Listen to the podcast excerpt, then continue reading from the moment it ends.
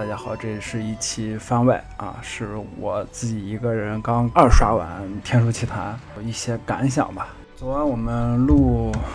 哈利波特》那期节目的时候，我们聊到了，就是我们几个主播身处这个时代的时候，我们会为与哪个大师作品共处一个时代感到幸运啊。然后玲子就说了一个。名字啊，上海美术电影制片厂。上美厂这个品牌在我们这代人的心里啊，就它它不是童年，它也不是一个商品，它是一个艺术的代名词。就尤其是我们这些学动画的，在这个宝莲灯还有梁山伯与祝英台就这样的上美厂的绝唱之前，就是。他们上美厂其实已经做了好多的无数的经典的动画作品啊，比如说《过猴山》《哪吒闹海》啊，《大闹天宫》啊，还有就是猴猴子捞月啊这些的，《九色鹿》啊这些的。嗯，在我学动画的时候，就这些动画都是我在我心里面都是那种不可超越的丰碑。但凡提及，就是现在互联网上这些营销号或者写文章的，但凡提及上美厂的经典动画。你像我刚才说的那些名字，比如说大闹天宫，还有九色鹿啊，这些都会被人拿出来吹捧一番。但是对我自己个人来说，上半场最被低估的一部作品就是《天书奇谭》。然后，因为它特殊的题材，还有它特殊的历史时期，就很有可能就是前无古人后无来者啊，这是我自己的观点啊。所以这次《天书奇谭》4K 重置上映的时候，就是那个我在微博上刚刷到这个消息，我靠，我就特别激动，就是终终于能在电影院再看一次《天书奇谭》了。因为以前小时候看都在电视上看。嗯，电影院里面看的感觉真的完全不一样，就那个生生出那个蛋的那个天鹅，仙鹤吧，仙鹤还是天鹅，我也不知道啊。就飞过来的时候，它那个因为电影院的音响设备，它是从你，哎，你真实的那个方向出来的，哎呀，这这个感觉真的特别好。《天书奇谭》这部动画，我自己觉得啊，是真正做到了雅俗共赏。导演之一钱运达老先生就在这次重置片尾的那个片花里面说过。重制版正片放完以后，它会有一个长达十分钟的这个片花。呃，钱云达老先生就说，动画无非三个字：奇趣美，就是奇怪的奇，有趣的趣，美丽的美。我自己的理解是奇情奇遇，风趣幽默，蕴含审美。就《天书奇谈》中。呃，奇就不必多说了，就是动画改这这大家都知道，这部动画改编自明代罗贯中跟冯梦龙所写的小说《三岁平妖传》。中国古代传统文化中的神魔志怪，这当然就是奇了。奇这个字儿啊，在原著里人物剧情更加复杂，因为它横跨了多个朝代，到周朝开始，一直到宋朝，所以就还有包拯来登场。就包拯跟里面的一个人物叫担子和尚斗法，就是。呃，他也不算斗法吧，就是要抓担子和尚。就是担子和尚就是诞生的这个人物原型啊。你看，就是在这个原著里面的这些白猿，还有担子和尚这些角色，在就是钱云达他们当时制作的时候改编的过程中，就简化成了员工跟诞生两个人物，一定程度上就更改了人物设定，还有一些剧情的设定。嗯，这样的改编在我自己看来是很高明的二次创作，在原著的基础上就升华了这部作品的主题。因为在原著里，最后把天下大乱的源头指向了这个妖怪作乱为祸人间，就是那几个狐妖啊。嗯，人间的帝王还有天庭的玉帝是作为正义的一方为主角平反，比如说就是封了谁谁谁啊当什么什么侯，什么什么将军，然后封了让让白猿重新恢复了自己神仙的身份啦，或者什么样的。但是在天书奇谭的世界里面，就剥去这个。风趣的外壳，我觉得它内里是一个更加黑暗和现实的世界。嗯，我自己的理解，《天书奇谭》中的这个天书就是如意宝册啊，就是天原著里面好像叫如意册。你这个意象可以指代知识、真理，还有造福苍生的福祉的方法啊，等等。但是玉帝却把天书密封起来，然后禁止外传。特别具有反抗精神的天书看守专员，就是员工啊，觉得你既然要造福苍生，你不让我看，我今天非要看。就是书上如意册上就写着要造福苍生，嗯，那你为什么还要外禁止外传呢？就你为什么要封起来？你这个是不对，是不是？所以他亲他他就把天书倒下来了，倒出天书之后，就在白云洞里面刻下了天书，就石与石壁天书吧，应该是，就是神仙去抓员工的时候，员工就说：“天道无私，既有天书，理当传授于人。”这我看豆瓣上也有评论说这是东方的普罗米修斯，就是可见这个深层次的文化里面，就是不管是东西方的文化传统文化里面，大家对于这个真理的渴求，还是就是。一部少数部分人把真理或者知识禁锢在自己的手里面，大家就是一些文人对这点是嗤之以鼻的。就在动画里面，员工亲自教授的诞生用天书造福百姓，然后狐妖却用天书连通官府，勾结官府，为祸天下。就这点，我自己可以，我自己觉得啊，可以引申为对知识不同的应用。就天书，天书它作为天下最高法术。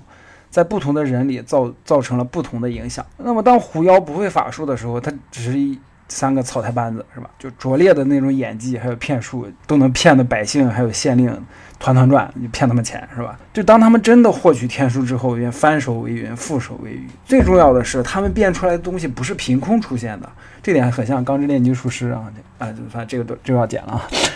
敏感了。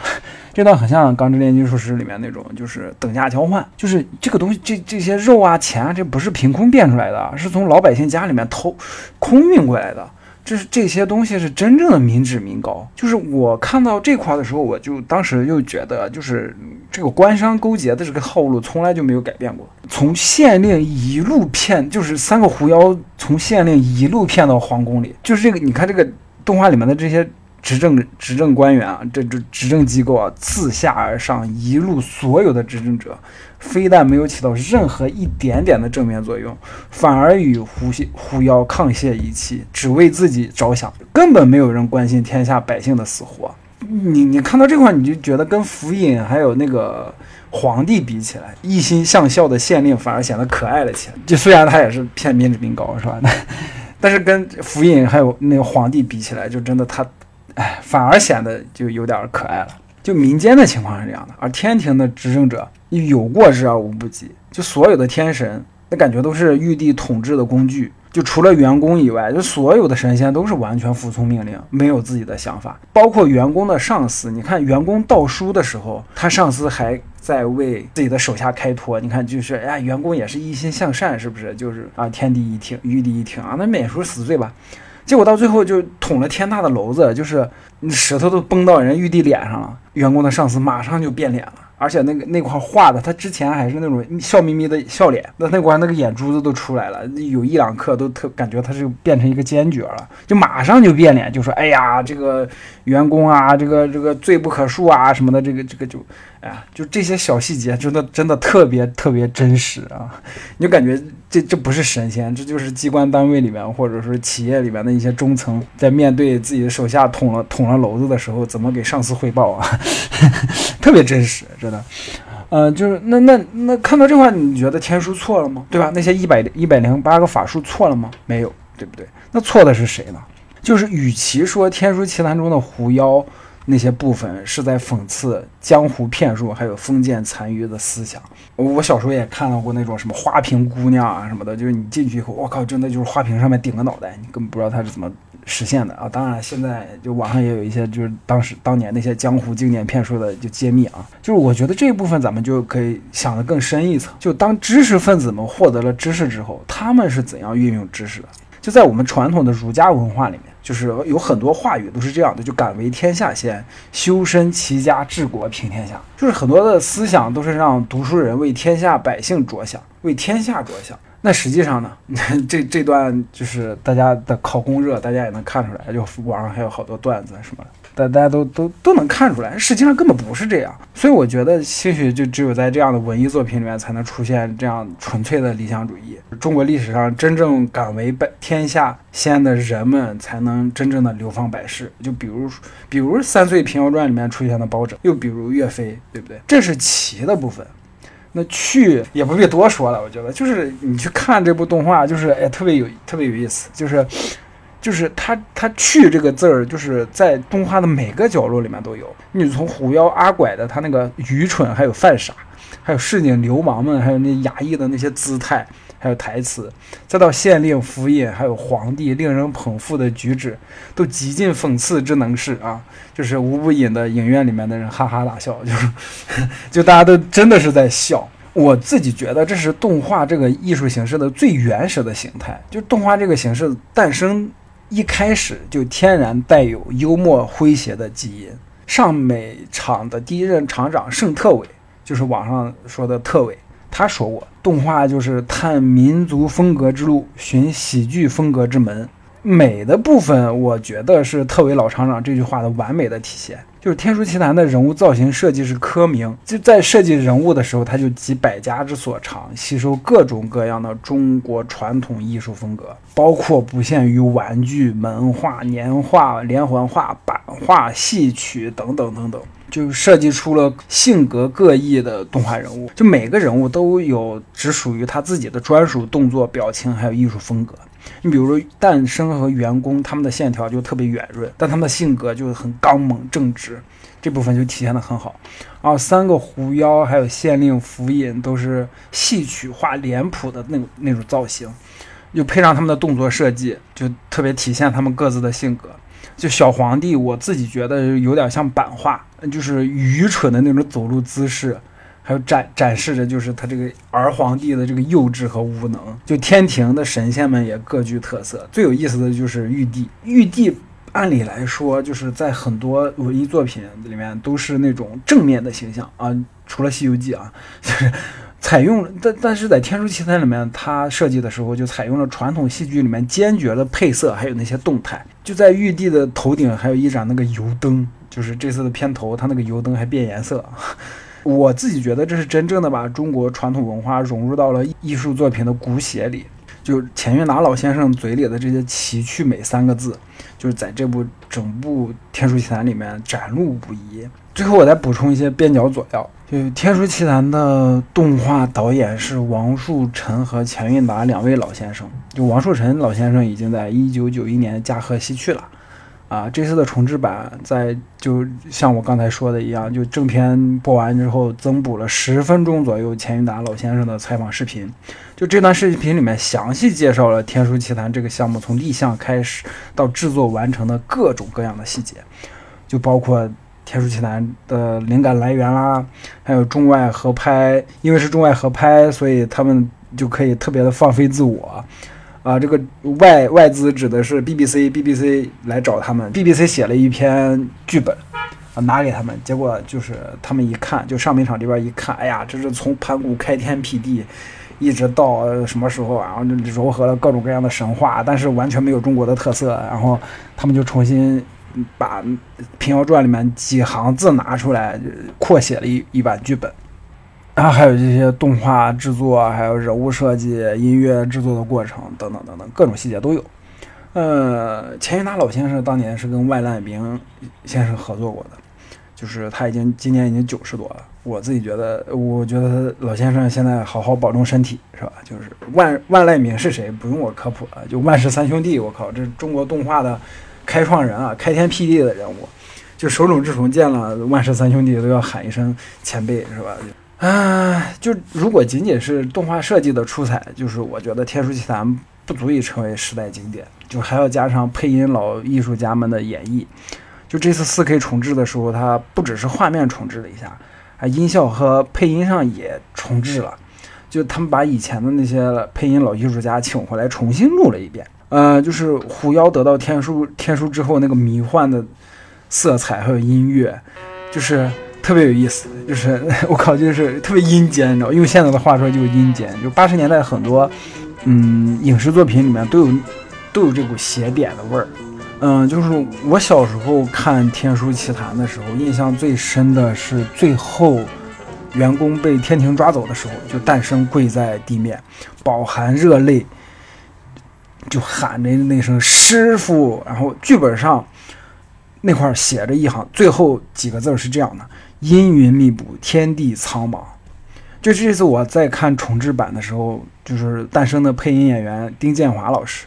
就在最后一幕里面连喊了七八声“师傅”，只是这两个字的重复的台词，就每一次情感都不一样。就是每一次的情感层次还有情绪的波动都不一样，就每一每一次的这个师傅这两个字都特别揪心，就尤其是最后一声，这让我想起了就是哪吒闹海的结尾，就是哪吒最后割肉还父，削骨还母，也是那种天地苍茫的悲怆感。就我自己觉得，可能他们老一辈的这种动画人，因为他们的成长环境跟咱们这代人完全不一样。就那个时候的动画都有一种天苍苍野茫茫的那种大气感，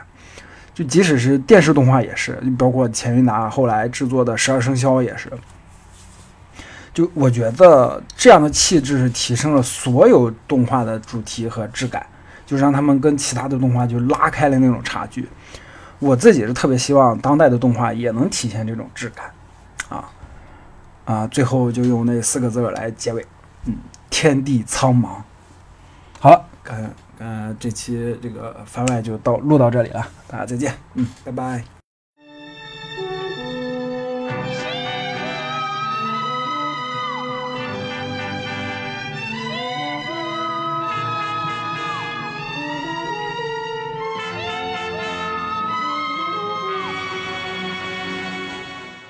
好的，本期节目就到这里，感谢大家收听。喜欢的朋友不要忘记点赞、收藏、关注“维喵平话”电台，荔枝、网易云、喜马拉雅以及 Podcast 和 Castbox 同步更新。微博、B 站搜索关注“维喵平话”即可收看精彩幕后花絮及主播日常，也可以进入爱发电网站搜索并助力“维喵平话”。我们感谢每一位粉丝的支持与期待。维喵平话说点有意思的事儿，我们下期再见，See you。